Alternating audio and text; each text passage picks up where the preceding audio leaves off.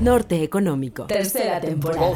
Norte Económico. Muchas gracias a ustedes por la, la invitación. Tenemos aspectos muy relevantes sobre finanzas públicas. Para mí es un honor y un gusto volver a estar con ustedes. Muchísimas gracias. Un podcast de Banorte para encontrar el horizonte de la economía.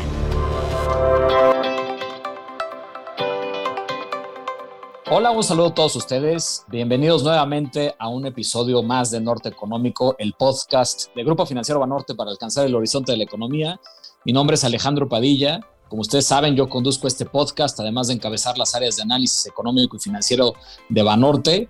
Y en esta ocasión estoy realmente honrado por la presencia de Juan García, quien es el director de Operaciones Nacionales de Banco de México. Juan García es director de Operaciones Nacionales de Banco de México, encargado de la instrumentación de la política monetaria y cambiaria del Banco Central y responsable de las actividades de Banjico como agente financiero del gobierno federal. Es licenciado en Economía por el TEC de Monterrey y cuenta con un MBA en la especialidad de Administración Financiera por la Universidad de Carolina del Norte. Juan, qué gusto tenerte aquí. Bienvenido a Norte Económico, esta es tu casa. Querido Alex, muchas gracias por la invitación. La verdad es que estoy bastante emocionado y honrado de que nos hayan invitado y pues con mucho gusto de participar ya en esta eh, tercera temporada de estos eh, podcasts de Norte Económico. Eh. Muy contento de estar aquí. Muchísimas gracias.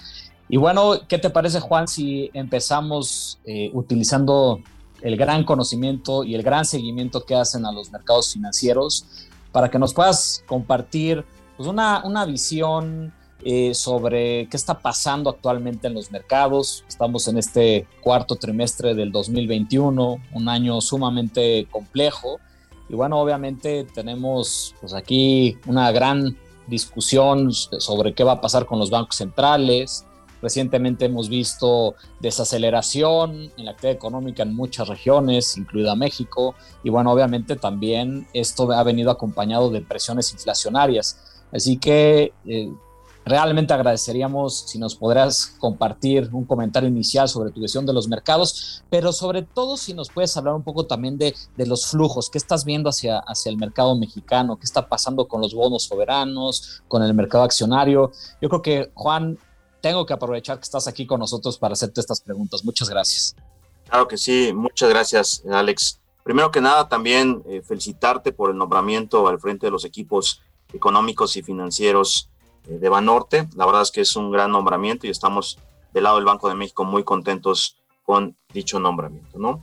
Lo que claramente, como lo decías, el tema principal estos días ha estado vinculado a las cifras de inflación y las consecuencias que puede tener en las acciones de los principales bancos centrales a nivel global y también, en el caso de México, las decisiones que pueda tomar la Junta de Gobierno del Banco de México en las siguientes eh, semanas. ¿no?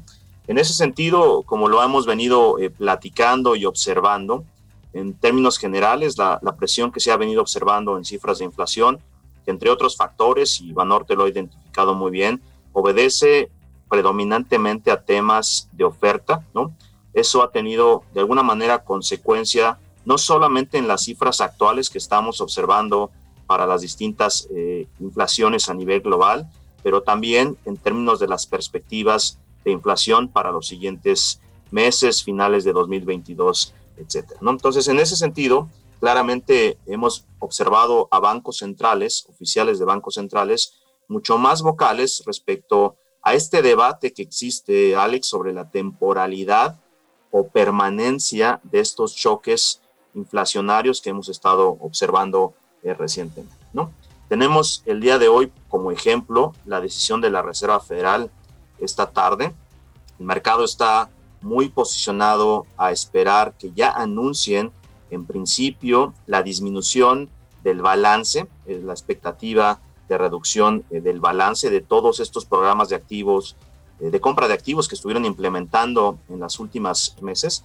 Y en ese sentido, pues el mercado está posicionado a que se pueda anunciar por ahí de una reducción de 15 mil millones de dólares al mes para los siguientes eh, meses, para el siguiente semestre, año.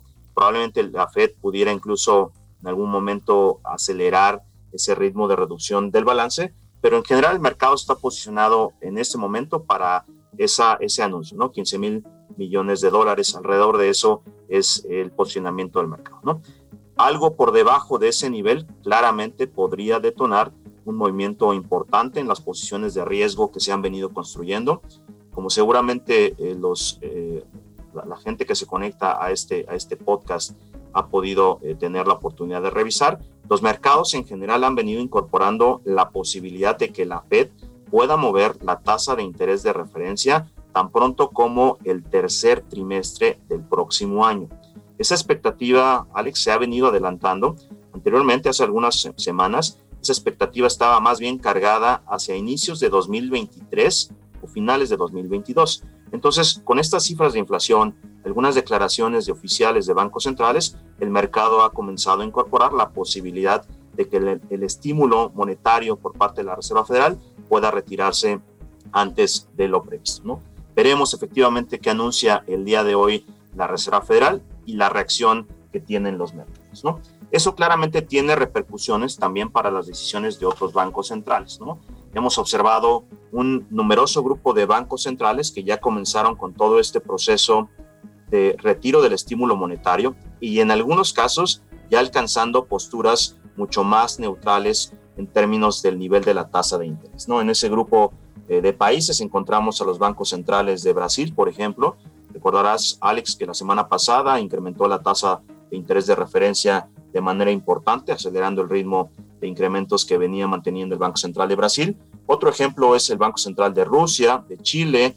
En Europa del Este identificamos tres ejemplos muy claros, República Checa y Hungría, que arrancaron agresivamente su proceso de normalización de la postura de política monetaria.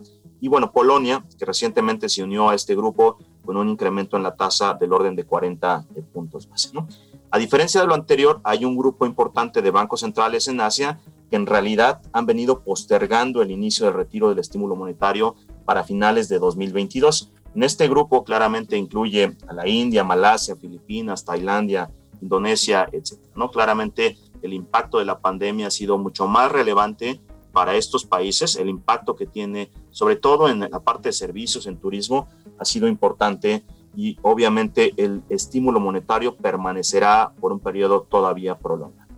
Y eso nos aterriza al caso particular de México. ¿no? Recientemente hemos observado cierta presión en la parte corta de la curva de rendimiento. La expectativa del mercado en general es que el banco, todos estos temas inflacionarios, la reciente publicación eh, de estos indicadores en nuestro país, también han eh, permitido que algunos operadores, algunos estrategas y uno que otro economista hayan incorporado la posibilidad de que el Banco Central pudiera acelerar el ritmo de incrementos en la tasa de interés de referencia, acelerando justamente ese proceso de normalización. ¿no? Pero también es importante destacar que permanece un grupo bastante nutrido de operadores, de analistas, de estrategas, que en realidad anticipan que el Banco de México mantenga el mismo ritmo que ha venido eh, utilizando recientemente para ajustar la postura de política monetaria, que es de 25 eh, puntos base. ¿no? Entonces, veremos la próxima semana, una vez que se tenga ya la información de la Reserva Federal esta tarde, la decisión que toma la Junta de Gobierno de nuestro país en los siguientes eh, días. ¿no? Ahora, apuntabas particularmente sobre el tema de los flujos de entrada este, hacia nuestra economía, yo te iniciaría comentando sobre lo que hemos observado en la parte de países emergentes. ¿no? Primero que nada, eh, destacar que los flujos de entrada hacia estas economías ha sido importante en los últimos meses, eh, pero ha estado muy enfocado en economías como, como China. ¿no? Eh, recordarás que hace algunos meses se anunció la entrada de este país a varios índices globales de tasas de interés, de bonos gubernamentales, en particular uno que es relevante, que seguramente la audiencia lo, lo, ha, escuchado bastante, el WGBI de, de, Russell, este índice que es bastante seguido por los mercados eh, y con la entrada de China, pues ha implicado flujos de entrada hacia ese país relevantes, ¿no? Eh, la expectativa es que hacia adelante esto pueda continuar. Hace muy poco se anunció que también el caso de India estaba bajo revisión para algunos eh, de los principales índices. En el caso particular de JP Morgan se mencionó esa posibilidad. Y bueno, pues ante estos dos gigantes de mercados emergentes es en donde México va a tener que competir en los siguientes meses. ¿no? En particular, en el caso de México, eh, mi querido Alex, hemos estado observando ya desde el año pasado un flujo importante de salida del mercado de renta fija, alrededor de 8 mil millones de dólares es lo que registró los indicadores del Banco de México en términos de salidas de capital asociados a la parte de, renta fija. Y este año ya observamos salidas que suman eh, poquito más de 14 mil millones de dólares. ¿no? Sin duda ha habido un cambio importante en los flujos que se venían observando previos a la pandemia. Aquí es importante mencionar, y es un, mensaje relevante, es que la gran mayoría de estos flujos está asociado a todos los factores globales que han venido reduciendo el apetito por riesgo hacia mercados emergentes. ¿no? En general, como ya mencionaba, eh, estamos compitiendo ahora con eh, grandes mercados en términos de atracción de flujos y eso podría eh, continuar hacia ¿no? reduciendo la exposición a México en las, los recientes meses y bueno, tratando de acomodar algunos de estos flujos en algunas otras economías eh, en función de las eh, visiones que tienen particulares para eh, la trayectoria de, y, decisiones de política económica en nuestro país. ¿no? Ahora, eso es respecto a la parte de renta fija. En la parte de renta accionaria, en la parte de, de perdón, el mercado accionario, te destacaría que, que, la renta variable también ha observado pues, algunos flujos de salida para nuestro país que claramente contrastan con lo que ya acumulamos en términos generales para países emergentes. Déjame darte un dato. Para países emergentes en lo que va del año, ya suman cerca de 100 mil millones de dólares de entrada a los principales mercados accionarios. En el caso particular de nuestro país, más bien lo que hemos estado observando recientemente son salidas que suman los pues, números alrededor de 3.500 millones de dólares. Un tema importante aquí a destacar ha sido eh, que estos están asociados principalmente al desliste de algunas empresas que se habían, eh, habían estado cotizando en la Bolsa Mexicana de Valores. Tal cual lo que observamos es esta operación entre Sempra Energy y Genova, en donde se hizo el desliste de las acciones de Genova. Y bueno, hay una contrapartida de flujo de entrada en la parte de inversión extranjera directa, pero bueno, claramente en términos de flujos, ese, ese registro aparece ahí eh, liderando justamente esa parte de salidas de hasta, de hasta 3.586 millones de dólares. ¿no? Hay otros flujos relevantes también eh, de salida de algunas acciones referentes para el mercado accionario y esto tiene que ver básicamente con la expectativa que tienen algunos inversionistas respecto al desempeño que tendrán algunas de estas acciones en cada uno de los mercados hacia adelante. Además de, de, la fe del día de hoy, eh, en dos días tenemos la publicación de la cifra de payrolls, ¿no? Después tenemos la cifra de inflación en México para el mes de octubre y la decisión de política monetaria del Banco de México el próximo jueves. Entonces vamos a tener dos semanas bastante interesantes, mi querido Alex. Pues muchísimas gracias Juan por esta verdadera cátedra de, del desempeño de los mercados, sobre todo los, los factores más importantes que tenemos que estar muy atentos a ellos. Y, oye, yo creo que lo ilustraste muy bien, ¿no? O sea, los bancos centrales en general en el mundo están enfrentando una situación sumamente complicada con estas fuertes presiones inflacionarias. Y es complicada porque además lo que hemos estado viendo en términos de, recuperación económica y sobre todo pues, con la publicación del PIB del tercer trimestre en Estados Unidos, en la eurozona, y en México también lo vimos, es, es una desaceleración relevante y esto pues cada vez eh, se vuelve más complicado desde la óptica de, de quien conduce la política monetaria. Así que, como tú dices, ¿eh? las siguientes semanas van a ser cruciales y, probablemente pues vamos a ver mercados todavía algo volátiles. Muy interesante lo que platicas sobre la parte de los flujos. Sí me, gustaría, ah, sí me, gustaría, Alex, destacar algo importante eh, también, y es un tema que me parece a toda la audiencia es eh, de relevancia, el comportamiento del peso mexicano. ¿no? En ese sentido, hemos visto un mercado cambiario mucho más estable a lo que a lo mejor hubiéramos anticipado, con muy buenas condiciones de operación en el mercado cambiario. Eh, simplemente para ponerlo en perspectiva, porque algunos de estos indicadores no están disponibles siempre al público inversionista, los diferenciales de compra y venta están promediando alrededor de 60 pips. Ya estamos prácticamente a los niveles previos a la pandemia, aquellos que se registraban en febrero del año pasado. La profundidad, que es una métrica que también utilizamos en el banco para medir cómo cambia el comportamiento del peso mexicano por cada millón de dólares que se opera en las plataformas electrónicas de negociación, alcanza alrededor de 17 pips que es un, nivel eh, bastante adecuado para las características del peso mexicano.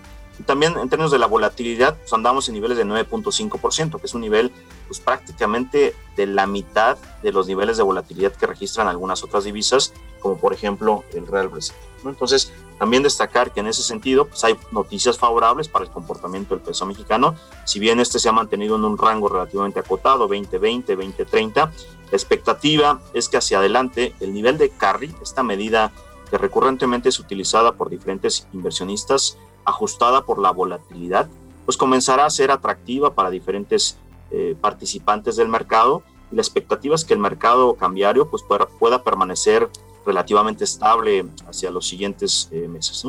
Oh, perfecto, Juan, muchísimas gracias y, y, yo creo que complementa muy bien tus comentarios iniciales. Y entonces, pues hay que estar atentos a, todos estos factores en las próximas semanas que pueden determinar qué es lo que va a pasar con los mercados en lo que resta del trimestre. Y también nos pueden dar una idea de qué va a estar pasando en el 2022. Pero ¿qué te parece si, si nos vamos a otro tema que también se vuelve muy interesante y del cual también tú tienes un gran conocimiento?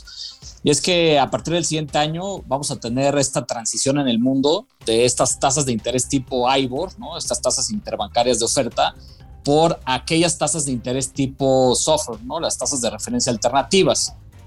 Esto creo que es un tema que se ha discutido en una gran cantidad de, foros. Obviamente hemos visto pues, un mercado financiero global que se ha ido acomodando a este cambio. Y aquí me gustaría que nos pudieras compartir, eh, pues, qué es lo que estás viendo tú al respecto, cómo, cómo se ha estado preparando México para este cambio de, tasas de referencia, si nos puedes hablar un poco del, eh, del tema de la actividad de fondeo, la emisión de ahora de los bondes F y en general, pues cómo se ha, se ha adoptado este nuevo esquema en el mercado mexicano, mi estimado Juan. Claro que sí. Mira, déjame poner rápidamente en perspectiva eh, este proceso de transición a las nuevas tasas de referencia, ¿no? Recordar que esto inicia desde la crisis financiera de 2008-2009, ¿no? Ahí es el origen de este proceso. Hay, hubo la intención por parte de varias instituciones financieras de manipular lo que se, conoce como los fixings, estas tasas eh, IBORs que ya mencionabas. ¿no? Estas tasas eh, básicamente se determinan en función de una encuesta, no existe un mercado realmente vinculado a estas tasas. Entonces, lo que hace el agente de cálculo es solicitar cotizaciones para distintos plazos y distintas divisas. Y ahí es donde se presentó una serie de intentos de coordinación eh, a través de los diferentes chats por parte de instituciones de crédito para tratar de manipular el nivel de dichas tasas. Entonces, las autoridades obviamente tomaron cartas en el asunto, hubo multas importantes a varias instituciones, sobre todo en Reino Unido, y bueno, a partir de entonces es que inició un largo proceso de transición de tasas de interés que se determinan con base en encuestas, ahora a tasas de interés que puedan ser observables, es decir, que se puedan determinar con base en volumen y hechos en los mercados de dinero. ¿no? Entonces, de esta manera han venido surgiendo estas nuevas tasas de interés de referencia, entre ellas Software, Sonia, Esther, que van a sustituir a estas tasas eh, que se conocen como IBORs, ¿no? básicamente LIBOR, Euribor, etc. Entonces, el, proceso a nivel global va muy avanzado, Alex, como ya eh, lo mencionabas, hay un esfuerzo muy interesante para tratar de avanzar en esta agenda a nivel global. De hecho, fíjate que hace algunos días estábamos en un grupo de trabajo de derivados, en donde surgió varios comentarios por parte de algunas instituciones de crédito basadas en Nueva York, cuyos eh, abogados ya les solicitaron no seguir operando ningún producto referenciado a la LIBOR a partir de 2022. ¿no? Entonces, creo que el primer mensaje que me gustaría destacar aquí es que todo este proceso de transición a las nuevas tasas de referencia se está acelerando en las últimas semanas y en 2022 será una realidad. Entonces, esto nos viene a aterrizar al proceso en México. Aquí hemos planeado todo este proceso en diferentes etapas. Déjame abordar rápidamente cada una de estas etapas. Por un lado, se definió lo que se consideraría como la nueva tasa libre de riesgo en nuestro país. La denominamos TIE de fondo. Desde enero del año pasado, el Banco de México ya está publicando la TIE de fondo. ¿De dónde estamos observando estos precios? Es básicamente del mercado de reportos con colateral gubernamental amplia. De ahí es de donde estamos extrayendo la muestra de volumen y de precios para determinar todos los días alrededor de las 5 de la tarde esta nueva TIE de fondo. Después lanzamos un grupo de trabajo de tasas alternativas de, referencia que está liderando el Banco de México y en donde existe una buena, digamos, hay bastantes representantes eh, del gremio para ir tratando de definir la hoja de ruta que estaremos siguiendo en los siguientes meses para tratar de adoptar todo este proceso de transición también en nuestro país. El tercer elemento que yo destacaría en estas etapas está este nuevo futuro sobre la tía de fondeo, en donde de la mano con Nexder y con CME trabajamos para tener este nuevo producto derivado que se lanzó en el caso de Mexder desde el año pasado y también en el caso de eh, CME a partir de mayo de este año. Y está tomando algo de liquidez, algo de profundidad, eh, particularmente en las últimas semanas. El cuarto elemento en estas etapas que yo te destacaría justamente fue ya la colocación de valores gubernamentales vinculados a la nueva guía de fondeo. Esto inició hace apenas algunas semanas, en octubre eh, de, este, de este año. Eh, incluso ya hubo una serie de operaciones eh, de permuta. La semana pasada la Secretaría de Hacienda, de manera muy exitosa, realizó una operación de permuta que permitió renovar vencimientos por el orden de 217 mil millones de pesos, un monto importante, histórico para la Secretaría de Hacienda, pero particularmente destaca el mensaje de que hubo una transferencia de riesgo de tasa fija nominal a tasa flotante con una importante demanda por ahí de 100 mil millones eh, de pesos de títulos eh, referenciados a esta nueva TIE de fondo. Destacaría que México es uno de los primeros países que ya emite deuda gubernamental referenciada a esta nueva TIE de fondo.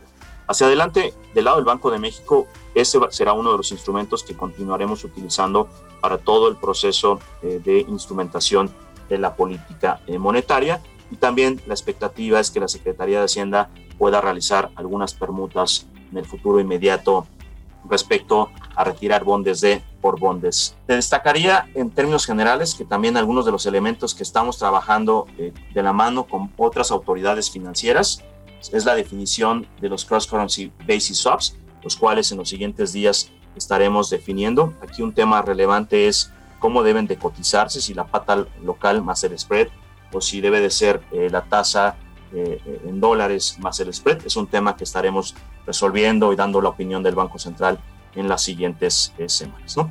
Y finalmente, destacarte que también estamos trabajando junto con la ABM y con la MIB en todo este proceso de transición de tasas eh, LIBOR a SOFR, también tiene un impacto en la parte local. Aquí estamos eh, lanzando eh, de la mano de la ABM y de la MIP una encuesta hacia las diferentes instituciones para entender cómo van en todo este proceso, sobre todo de firma de contratos. También en los próximos eh, meses el Banco de México estará analizando lo, que se conoce como los fallback rates para las TIEs de plazo, la TIE de 28 días, de 91 y de 182 días, Finalmente, también en este periodo nos vamos a abocar a analizar cuál debe ser la hoja de ruta para entonces sí anunciar la transición de la TIES de plazo a la TIE de ¿no?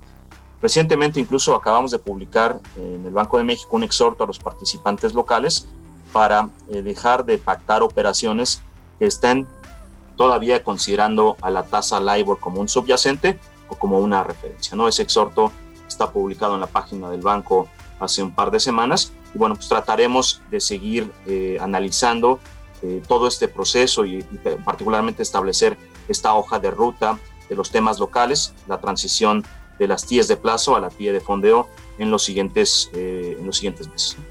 Yo creo que es información bien relevante para todos los participantes del mercado, comprender esta, esta transición tan, tan relevante. Si me permites, ahora me gustaría tocar otro tema que también se vuelve eh, muy importante y aprovechando que te tengo aquí. Eh, recientemente el INEGI, el MIDE y obviamente el Banco de México dieron a conocer estas lecturas en lo que indican los indicadores, ¿no? un esfuerzo liderado por el subgobernador Jonathan Heath, y en donde además te felicito porque tú fuiste partícipe, ¿no? Este, escribiendo también ahí una de las lecturas. Y me gustaría justo aprovechar este foro para que nos platiques, eh, pues no, más allá de tu experiencia en, este proyecto tan importante, pues eh, obviamente cuáles son algunos de los temas que tocaste en, este, en estas lecturas, por favor. Claro que sí, me quedo Alex. La verdad es que muy contentos de que Jonathan Heath nos haya invitado. Es un grupo de expertos de gran calado, la verdad, y para mí humildemente que me hayan invitado a escribir material en estas lecturas, pues en realidad eso es un honor, ¿no? O sea, hay especialistas como Alejandro Díaz de León, el gobernador del Banco de México, Julio Santaella, presidente del Gerardo Esquivel, también su gobernador del Banco de México, obviamente el propio Jonathan Heath también escribiendo algunos de, eh, de las lecturas de este compendio, Gabriel Casillas también incluso participando en estas, en estas lecturas, ¿no? En nuestro caso particular, tratamos de utilizar algo de la experiencia que tenemos en la parte operativa del Banco Central para tratar de mostrarle al lector cuáles son estos indicadores que realmente son importantes para analizar cómo el Banco de México va implementando la política monetaria en nuestro país. ¿no? Entonces, lo que van a poder observar en este tomo, en particular en la lectura eh, que, insisto, tuve el honor eh, de escribir, es básicamente de forma muy sencilla y muy hábil cómo identificar en la página del Banco de México estos indicadores que son clave para saber efectivamente cómo va realizándose todo el proceso de instrumentación de la política monetaria. Entonces, entre otras cosas, el lector va a poder identificar, por ejemplo, cómo se mueven los componentes del balance del banco cuando otorgamos crédito a las instituciones eh, financieras en nuestro país. ¿no? Es, muy común en todo este proceso de instrumentación de la política monetaria que el Banco de México sea el proveedor marginal de la liquidez. ¿no? Entonces, en ese sentido, tenemos herramientas que permiten al Banco Central retirar importantes cantidades de liquidez del sistema, ya sea a través de los depósitos de regulación monetaria o a través de la colocación de valores gubernamentales con propósitos de regulación monetaria. Y por el otro lado, estar tratando de regresar la liquidez a través de las operaciones de mercado abierto, básicamente subastas de liquidez y de depósito, para que el mercado siga funcionando de manera correcta. Entonces, la idea de esta lectura es que en diferentes estadísticas que se muestran en la página del banco, el lector pueda identificar efectivamente el tamaño de los créditos que ya tenemos, por ejemplo, con el sistema. Esto es una variable muy relevante para aquellas mesas de operación que tratan de identificar posibles presiones en el mercado eh, de fondeo. ¿no? De hecho, recientemente, Alex, hemos tenido algo, de presión en el mercado de fondeo en nuestro país. A finales del mes eh, pasado, en septiembre, justamente cuando se junta el fin de mes y fin de trimestre, solemos observar cierta presión en el mercado de fondeo.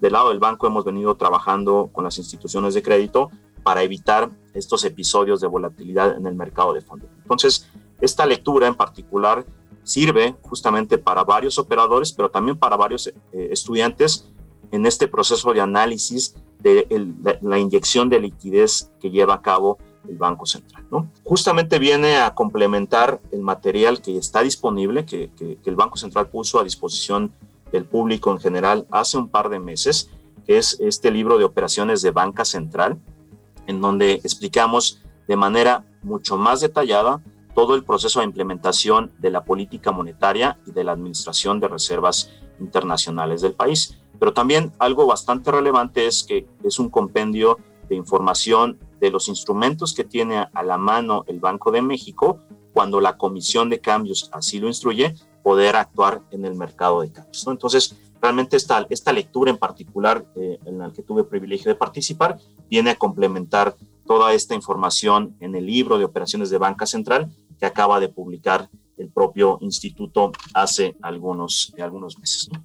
Oye, pues muchas gracias, Juan. En serio, muchas felicidades por este gran esfuerzo. Ese es un, es un tema eh, que ayuda justamente a que todos podamos comprender mucho mejor el funcionamiento del sistema financiero mexicano. Yo creo que la labor que hacen es eh, pues muy buena y hay que reconocerlo y obviamente recomiendo ampliamente a las personas que amablemente nos escuchan en el podcast, pues no solamente leer tu artículo, ¿no? En, estas lecturas de lo que indican los indicadores, sino también estas lecturas que se encuentran en la página de Banco de México que, que hiciste referencia. Así que muchísimas gracias, muchas felicidades. La recomendación. Vinos, libros, películas y más de los actores económicos.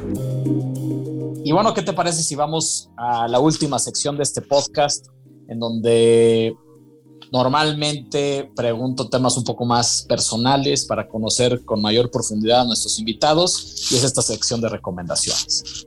Estimado Juan, eh, pues tú eres un gran conocedor de vinos, un gran conocedor de libros, así que quiero aprovechar eh, esa experiencia. ¿Qué nos vas a recomendar en esta ocasión? Pues mira, los, los libros que me gustaría recomendarles es de lo que acabamos de, platicar. Por un lado, todo este libro de instrumentación de las operaciones monetarias cambiarias y de administración de las reservas del banco. El otro, claramente, las lecturas eh, que ya, ya hacíamos referencia. Y un tercer libro que fíjate que me ha llamado la atención, mi querido Alex, porque varias universidades lo están utilizando como libro de texto. Es uno que se publicó en el banco en 2014, publicó el Banco de México en 2014, el mercado de valores gubernamentales en México. He tenido recientemente algunas pláticas eh, con algunos estudiantes de varias universidades y es una lectura que recurrentemente me indican es un libro de texto que se está llevando en algunas de ellas. ¿no? Entonces, eh, para aquellos que están iniciando, para aquellos estudiantes que todavía no conocen este libro, pues la invitación para poder hacerlo. ¿no? Como mencionas, eh, en términos de, de, qué libro, con qué libro te puedes tomar un buen vino, lo que yo te diría, un libro que para mí ha sido muy, muy interesante de leer, de hecho lo, he leído prácticamente tres veces. Es uno que escribió Jeffrey Archer, este, que se llama Cain and Evil. Este lo pueden este, encontrar tanto en su versión en español como en su versión en inglés. Básicamente es una historia de crecimiento personal, de superación de un par de individuos en la vida, en los mercados financieros y, aquellos que están interesados pues en esta parte de los mercados creo que puede ser una lectura bastante entretenida y muy rápida para, para este eh, siguiente puente eh, del 20 de noviembre. ¿no? Entonces, ahí les dejo esa, esa, recomendación. Con un buen vinito, eh, pues mira, yo he escuchado prácticamente todos los podcasts, la insistencia de consumir lo local, yo me uno a lo, a lo, mismo, creo que, creo que en Baja California se están haciendo buenos vinos. Y yo les mencionaría dos bodegas que en realidad nos, nos, ha gustado en la casa, básicamente Bodega Magoni, tienen un buen, un buen Shirá, este, que está, está bastante interesante. También eh, los viñedos de la reina también producen un buen Shirá. Entonces, este, esas dos serían mis recomendaciones en la parte local, ¿no? Y un vino que hace tiempo me regaló un gran amigo, este Sillar de, Silos, es un Ribera del Duero, también es un, un, buen vino muy rico eh, y pues también lo dejo por aquí para, para aquellos eh, que, les guste el vino, ¿no? Qué buenas recomendaciones, estimado Juan. Permíteme comentarte que yo soy de aquellas personas que utilizo eh, el libro del mercado de valores gubernamentales en México cuando doy clases, sobre todo cuando doy clases sobre, sobre mercados financieros. Créeme que es un librazo, ¿no? Es una gran referencia teórica con muy buenos ejemplos. Eh, yo creo que es un, un esfuerzo enorme y, y, se los agradezco porque ha sido una, una referencia muy buena para las clases. Obviamente, este, tus recomendaciones de Jeffrey Archer y de los vinos, bueno, ni, qué decir, ¿no? O sea, sobre todo el Silar de los Hilos es, yo creo que un, un, vinazo. La verdad, a mí me gusta mucho los vinos de, de Ribera del Duero. Así que como tú bien comentas, probablemente el próximo puente puede ser una gran oportunidad para, para eh, seguir tus recomendaciones. Pues, mi estimado Juan, eh, a mí me hubiera encantado seguir esta conversación por mucho más tiempo, pero es momento de, concluir este podcast. Pero creo que se quedan todavía varios temas en el tintero. Finalmente, los mercados financieros siempre eh, tienen muchos temas de qué hablar y a mí me encantaría si, si en un futuro, y espero que sea cercano, nos puedas acompañar nuevamente aquí al podcast de Grupo Financiero Banorte Norte Económico en serio, disfruté mucho de nuestra conversación, te agradezco enormemente, muchas felicidades por, eh, tu contribución a, a, estas, este compendio de lecturas eh, que encabezó Banco de México Y bueno, pues te mando un fuerte abrazo. Muchas gracias. Muchas gracias, mi querido Alex. Un fuerte abrazo también de regreso a ti y a toda la audiencia. Norte Económico, el podcast de Banorte. Síganos en redes sociales, Twitter, arroba gfbanorte-mx y arroba análisis-fundam y Facebook como Grupo Financiero Banorte. Estimados amigos de Norte Económico, espero que hayan disfrutado este episodio al igual que yo. Es un episodio en donde hemos podido entender a profundidad todos los aspectos relevantes sobre el mercado financiero mexicano. Nuevamente agradezco a Juan García, director de Operaciones Nacionales de Banco de México, por acompañarme en esta ocasión. Espero que se encuentren bien. Nos vemos en la próxima entrega de Norte Económico. Cuídense mucho y les mando un fuerte abrazo a todos. Norte Económico, un podcast de Banorte para encontrar el horizonte de la economía.